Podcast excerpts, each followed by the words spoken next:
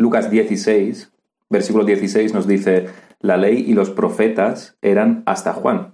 Desde entonces el reino de Dios es anunciado, y todos se esfuerzan por entrar en él.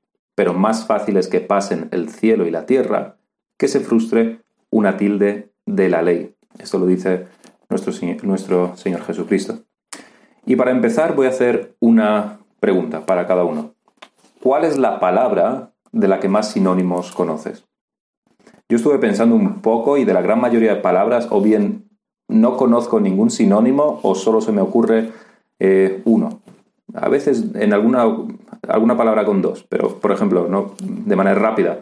Pelo, eh, cabello, gafas, lentes. Y por triste que parezca, en realidad lo que más sinónimos se me ha ocurrido es para cerdo, para la palabra cerdo. Para eso sí que hay bastantes sinónimos.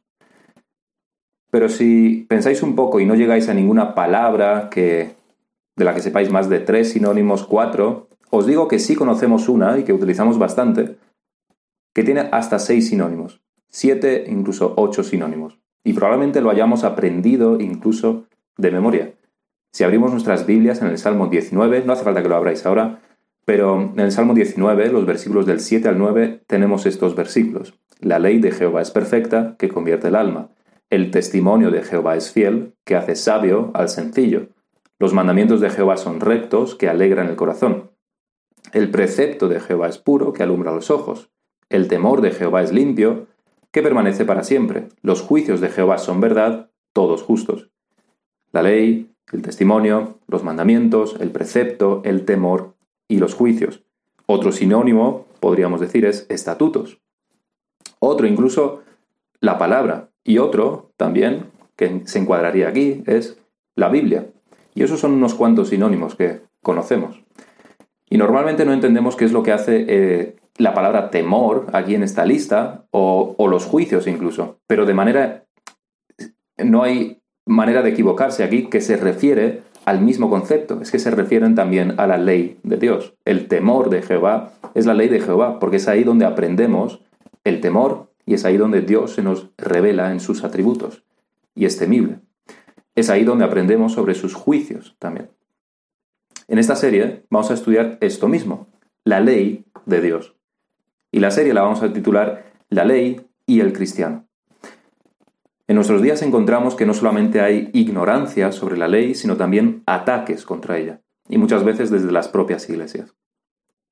Pero no podemos negar que hay desconocimiento incluso entre nosotros. Por ejemplo, una pregunta bastante simple es la siguiente.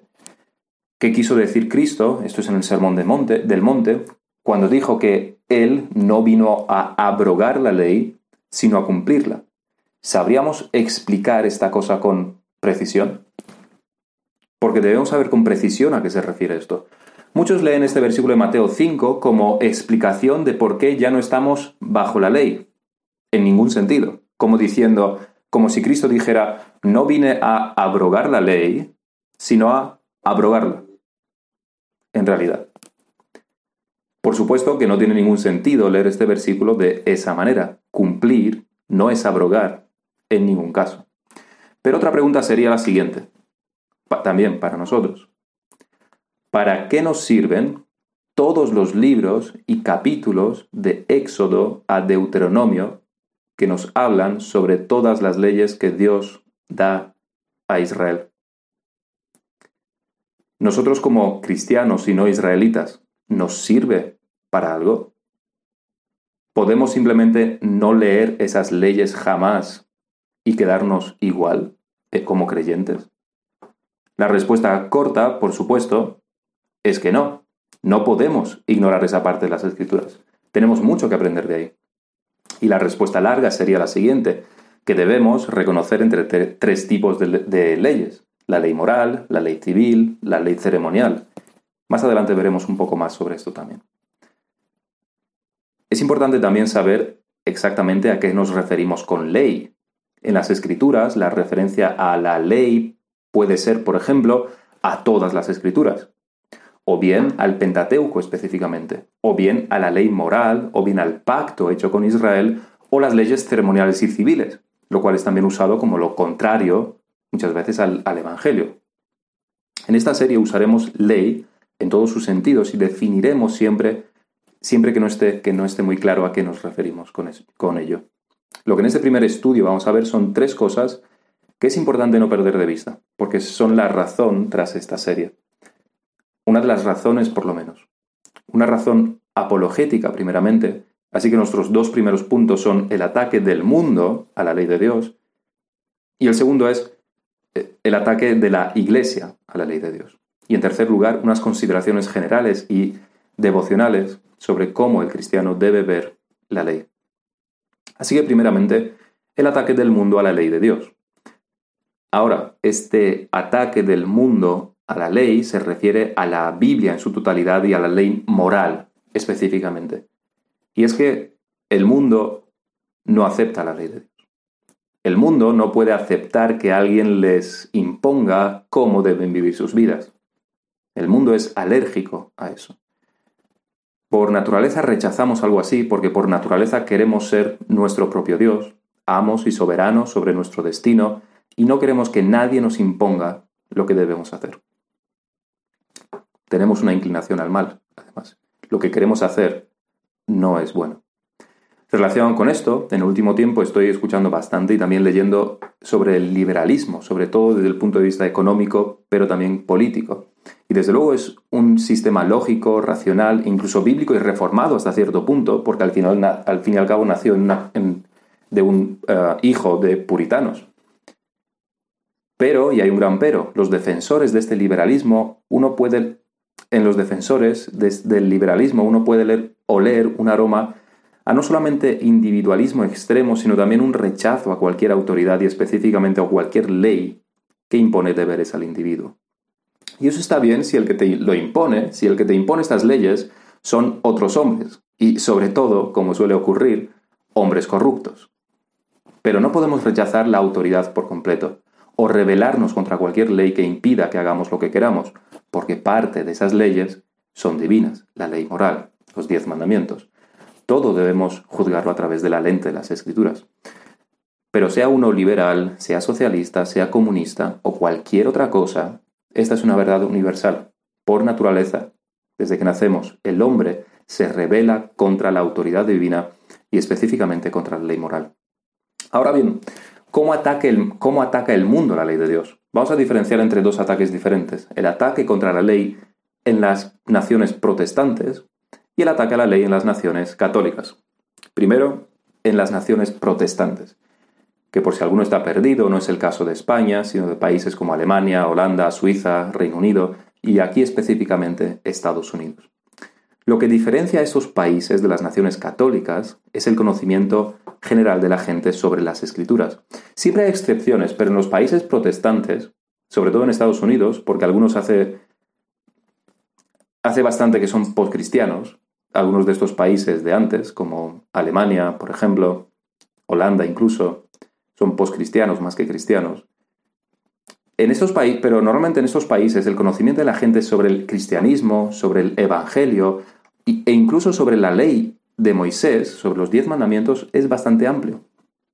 Ahora, que sea amplio no significa que crean en el Evangelio, que acepten la ley o que sean cristianos, sino más bien que tienen suficiente conocimiento muchas veces para atacar al cristianismo. Por ejemplo, no podemos negar que lo que el hombre actual más detesta son las leyes de, las leyes de Dios con respecto a la sexualidad. El adulterio, la promiscuidad, son totalmente prohibidos por la ley. Y también, por supuesto, la homosexualidad. No entrar en detalles de por qué, pero el tema de que el, de que el cristianismo considere la homosexualidad como pecado enfurece bastante más al mundo en el que vivimos que la prohibición de la promiscuidad. Tanto es así que voy a leer un supuesto, un supuesto diálogo de una serie de televisión estadounidense. La serie es El ala oeste de la Casa Blanca y fue una serie de los años 2000 muy exitosa, con muchos Grammys que había ganado y muy respetada en general. Una especie de cuéntame cómo pasó, pero de Estados Unidos y que tuvo bastante fama en su día. Yo nunca lo he visto, esto lo he escuchado en un sermón, de hecho, de, eh, de un pastor bautista que se llama James White, que es también apologeta, y hablaba sobre esto. Y Este diálogo, digo supuesto diálogo porque no hay una respuesta a todo esto. Pero fijaos cómo algo muy específico de la ley mosaica se trae a través del, al gran público a través de esta serie y es, una, y es una cosa que la mayoría se da por supuesto que conoce. Y es un claro ataque a la palabra de Dios, un ataque bastante gratuito. Y en la serie, esto es el presidente de los Estados Unidos, que de eso trata la serie, que le dice a una mujer que tiene un programa de radio sobre, eh, que habla con una mujer que tiene un programa de radio sobre religión. Más que hablar, la está atacando. Voy a omitir la retórica que el presidente usa, que es una retórica maliciosa y con la que quiere destruir y humillar a esta mujer que defiende la ley bíblica. Le dice el presidente, me gusta tu, tu programa de radio, me gusta cómo llamas abominación a la homosexualidad. Y la mujer le responde, yo no digo que la homosexualidad sea una abominación, la Biblia lo dice. Y el presidente le contesta, sí, lo dice, Levítico 18:22. Quiero hacerle unas preguntas ya que está aquí. Quiero vender a mi hija como esclava. Éxodo 21:7. ¿Cuál sería un precio justo por ella? Va a la universidad y todo eso. Y quiero preguntar otra cosa. Éxodo 35.2 dice que mi jardinero que quiere trabajar los sábados debe morir. ¿Debo matarlo yo, yo mismo, o tengo que llamar a la policía para que lo mate? ¿Y debe toda la ciudad reunirse para matar a mi hermano que planta dos tipos de cultivos diferentes en sus tierras? ¿Y puedo quemar a mi madre en una reunión familiar porque usa vestidos con mezcla de hilos? Fin de la cita. Esto ocurre en un entorno, en una reunión con bastante gente. Recordad, eh, es una serie, no es, no es una situación real. Pero ocurre en una reunión con bastante gente y esta humillación ocurre en público. La mujer no tiene nada que decir. Ha sido completamente vencida y humillada. No puede contestar nada.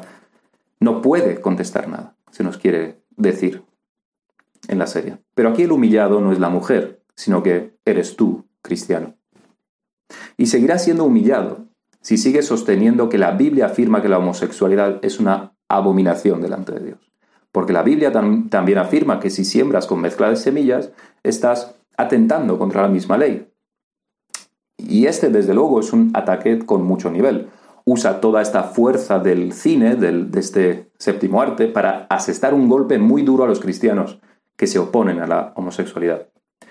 Aquí, la parte anticristiana se ríe victoriosa. Los cristianos nominales reafirman su convicción de que eso es en el Antiguo Testamento y el Nuevo es todo sobre amor. No puedes defender algo así desde el Antiguo Testamento. Menudos fanáticos y cavernícolas estos cristianos que afirman cosas que están en el Antiguo Testamento.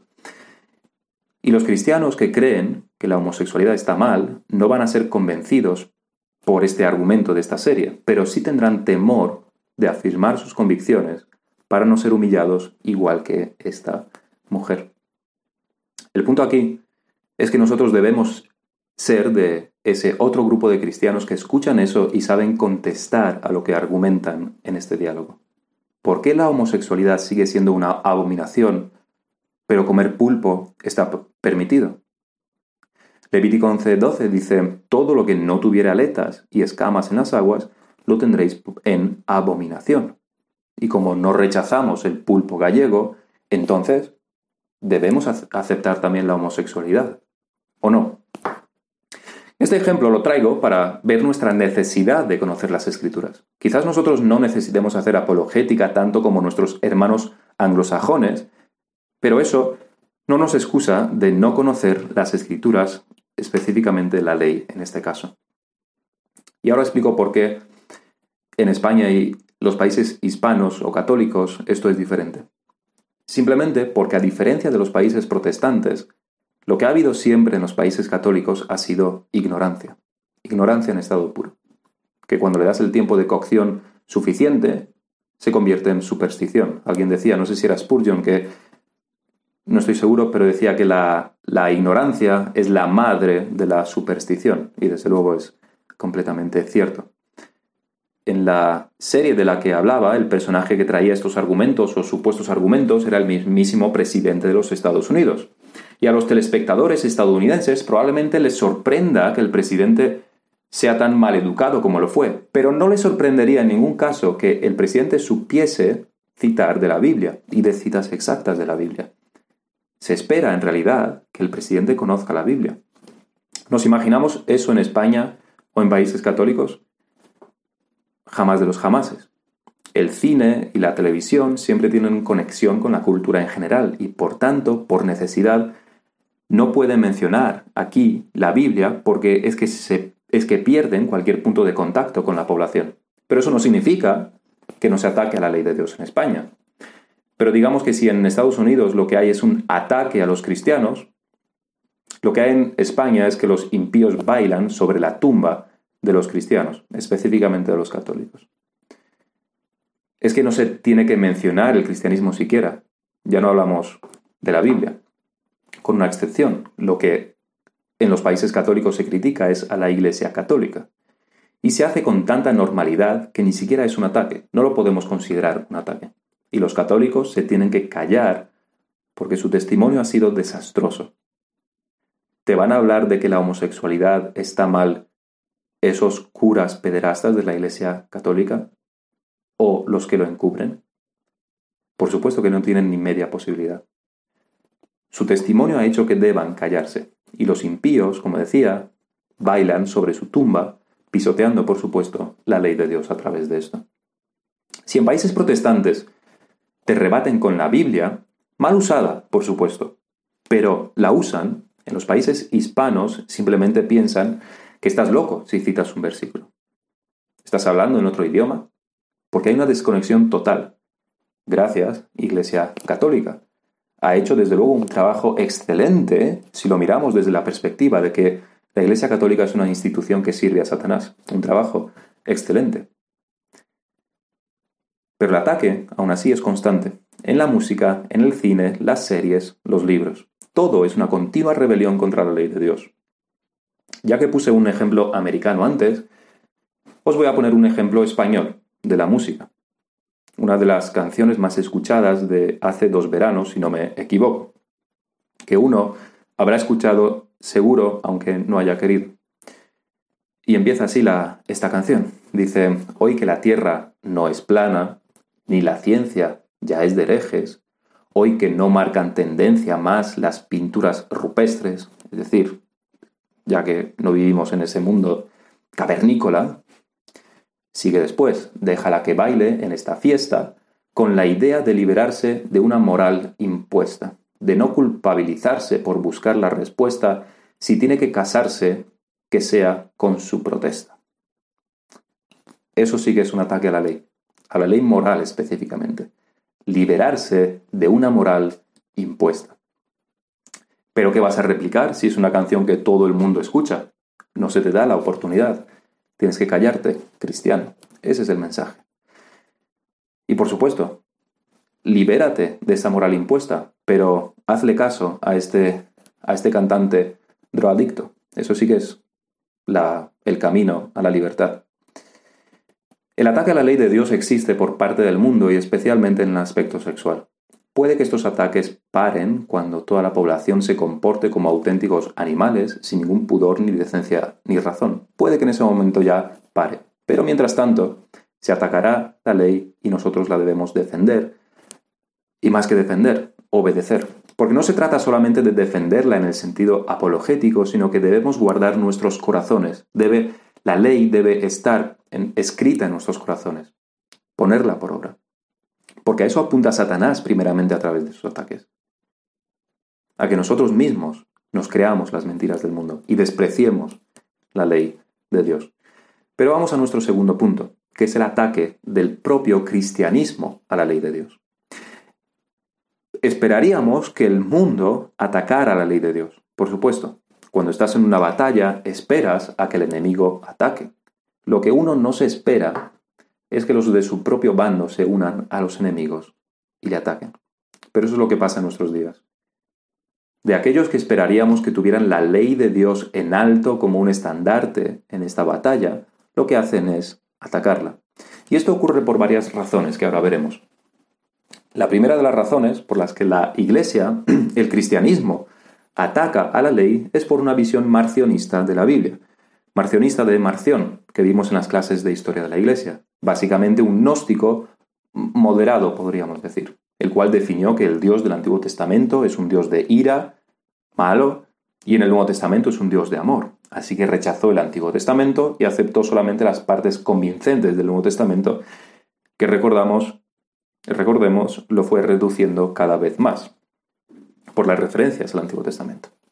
No podemos decir que en la actualidad la mayoría de cristianos tengan una visión tan extrema ni que hayan llegado a esa conclusión por estudiar a Marción, porque para el cristiano medio no existe la historia. Está la época de los apóstoles y después nuestra época, y lo que hubo en medio es desconocido e irrelevante. Pero aunque no se crea tal cual la doctrina de Marción, no podemos negar que sí se parece porque aunque no se dice que sea otro Dios o un Dios diferente, en fin, al fin y al cabo, quien se revela en el Antiguo Testamento es Dios Padre, que parece ser más severo. Y en, el Nuevo Testamento tenemos a Jesucristo, a quien nos pintan con ojos llorosos y acariciando a un bonito corderito. Hay alguna diferencia ¿no? entre el Antiguo Testamento, Dios Padre, airado, y Jesucristo, que cuida de los corderitos. O una perspectiva menos extrema. Es el mismo Dios, sí, y Padre y Dios Hijo son uno, pero, pero en el Antiguo Testamento se reveló de una manera y en el Nuevo Testamento de otra. Y la que vale de verdad es la del Nuevo Testamento. Esa es la forma de revelación que vale. Además entramos también en el error dispensacionalista con esta separación. Porque claro, el Antiguo Testamento es para los judíos y el Nuevo Testamento es para los cristianos. Entonces, el Antiguo Testamento pues no se nos, no, se nos aplica a nosotros. Y claro, el Antiguo Testamento es la ley y el Nuevo Testamento es la gracia. Y nosotros estamos bajo la ley y nosotros no estamos bajo la ley, nos dice el apóstol. Así que, ¿qué tenemos que ver con el Antiguo Testamento? Pues lo despreciamos. Todos estos argumentos, que no son argumentos, sino opiniones o impresiones terriblemente equivocadas, hacen que los cristianos en general no le den ninguna atención al Antiguo Testamento, específicamente a los libros de la ley. A Génesis, en cierto, hasta cierto punto sí. Y como veremos a lo largo de esta serie, al hacer eso, nos estamos perdiendo mucha riqueza espiritual. Porque no solamente que el Antiguo Testamento y la ley nos ayudan a profundizar en el conocimiento del Evangelio, sino que nos ayuda también a crecer en sabiduría, en justicia, a tener una visión más completa de la realidad y poder estar preparados a hacer frente al mundo y a tomar decisiones informadas por la palabra. Si la ley se ataca o se desprecia o se tiene en poco, que no hay diferencia entre si se ataca o se desprecia o si se tiene en poco, es por esta visión marcionista.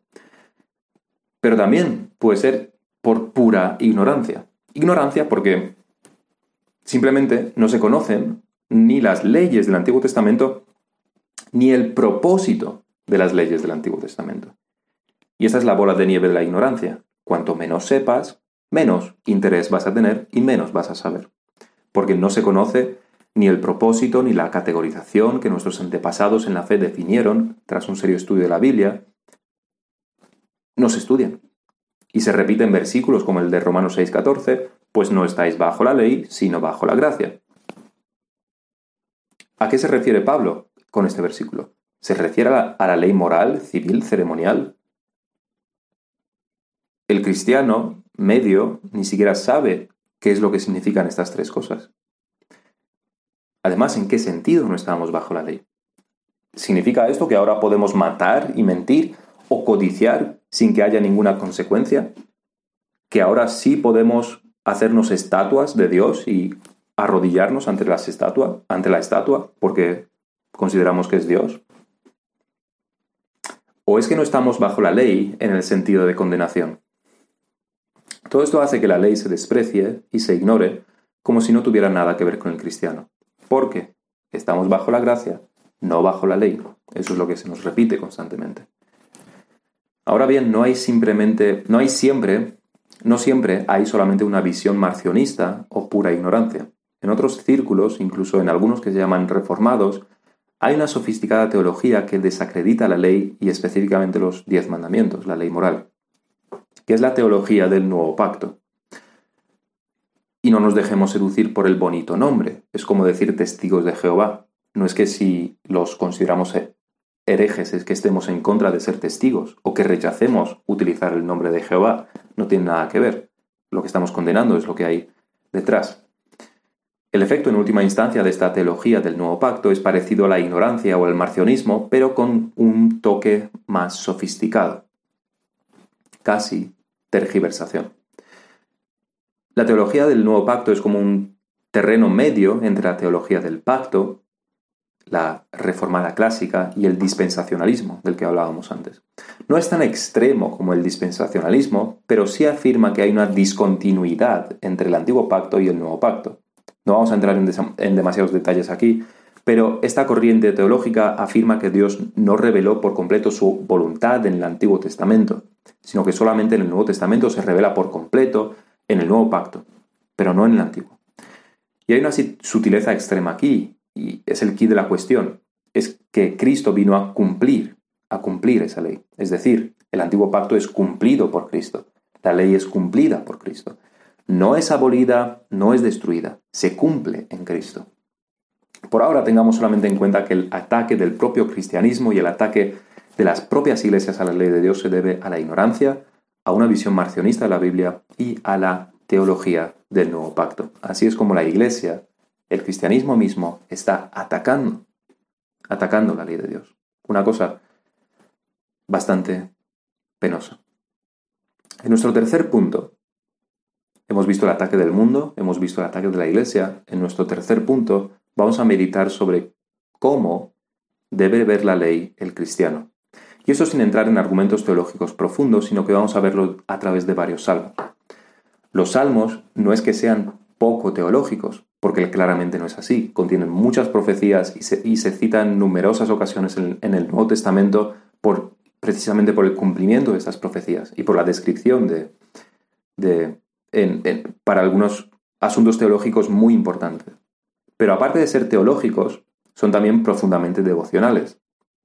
Es decir, que la verdad teológica no se nos comunica de forma proposicional, es decir, a través de frases con sujeto, verbo y predicado, puramente lógicas y nada más, sino que se utiliza un lenguaje poético, lo cual nos muestra la verdad a través no de una lógica fría, sino que nos muestra la verdad de una manera que apunta directamente al corazón. Debemos entenderlo con el corazón y con la mente.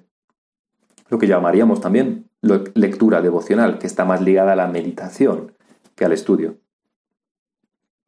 Es decir, lo que leemos en estos salmos es cuál debe ser la actitud del cristiano hacia la ley o qué debe sentir el cristiano por la ley.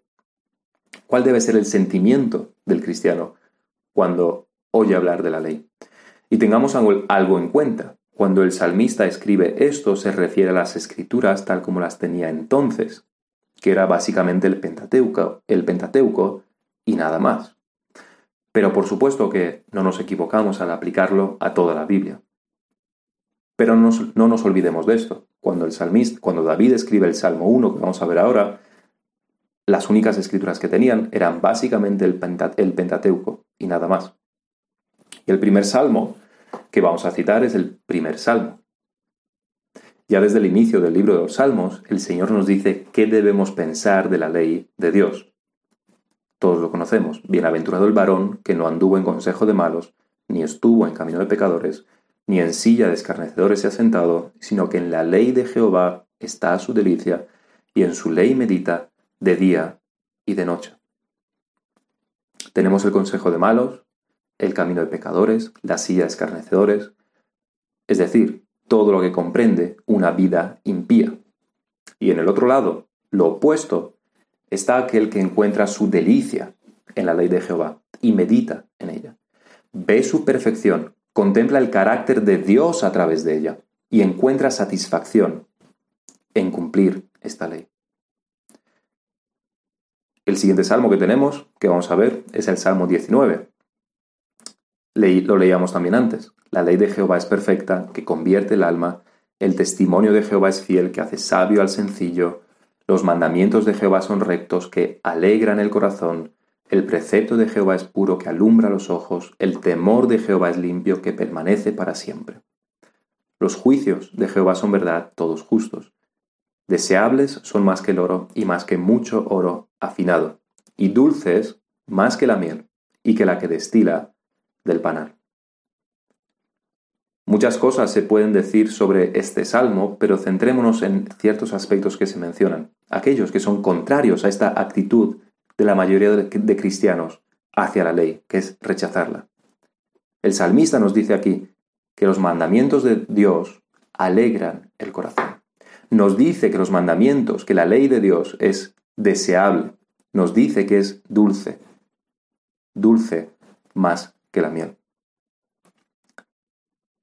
¿Te preguntas cuál debe ser tu actitud y qué debes pensar de la ley de Dios? Estas tres cosas, por lo menos. Para empezar, estas tres cosas. El siguiente salmo que quiero leer es el 119, pero no os preocupéis, no entero. Y no es que no se diga nada más sobre la ley de Dios desde entre el Salmo 1 y el 19 o desde el 19 hasta el 119, pero solo estoy cogiendo los que más conocemos, los que también más se conocen en la cristiandad. El Salmo 119 es especial, desde luego. Es el salmo más largo y es el capítulo más largo de toda la Biblia. Es, el Salmo 19 es incluso más largo que algunos, que unos cuantos, de hecho, libros de la Biblia. ¿Y cuál es el tema de este capítulo que es el más largo de la Biblia? La ley de Dios. Empieza así. Bienaventurados los perfectos de camino, los que andan en la ley de Jehová. Y más adelante dice lo siguiente, me he gozado en el camino de tus testimonios más que de toda riqueza, que nos recuerda el Salmo 19. En tus mandamientos meditaré, consideraré tus caminos, me regocijaré en tus estatutos, no me olvidaré de tus palabras. Tiene 176 versículos este salmo, y prácticamente todos tienen una mención a la ley de Dios, sus estatutos, mandamientos, preceptos y todos los sinónimos posibles. Y con esto quiero también terminar. Meditando. ¿Cuál es tu actitud frente a la ley de Dios? ¿Son una carga? ¿Son una imposición moral? ¿Son un peso puesto sobre tus débiles hombros que te hacen estar agotado, triste y sin fuerzas? Hay razones de por qué esto puede ser así, pero no vamos a hablar sobre ello. Según hemos visto en, este, en estos salmos, no debería ser así. Si tú eres un creyente, la ley de Dios no debe ser así para ti. No debería. No es lo que el Espíritu Santo nos enseña en la Biblia. Y si el Espíritu Santo obra en los creyentes, es para que esto no sea así. Escribiré la ley en sus corazones. Esa es la gran promesa del nuevo pacto en el antiguo pacto. Por supuesto que eso no significa que sea fácil cumplir sus mandamientos no los, el salmista, las escrituras en general, no se refieren a que sea fácil o difícil el cumplir la ley. No a esto se refiere cuando, cuando habla sobre gozarse en el camino de sus testimonios. No a esto se refiere cuando dice me regocijaré en, en tus estatutos. No se refiere a que sea fácil. Pero su cumplimiento a lo que se refiere es que no nos deja exhaustos, sino que su cumplimiento, por difícil que sea, nos da nuevas fuerzas porque sabemos que a través de esto tenemos comunión con nuestro Padre y estamos en su amor. Voy a leer un último versículo, es el de 1 de Juan 5.3, que está en la mismísima línea que estos versículos, que estos salmos y por supuesto que de toda la Biblia.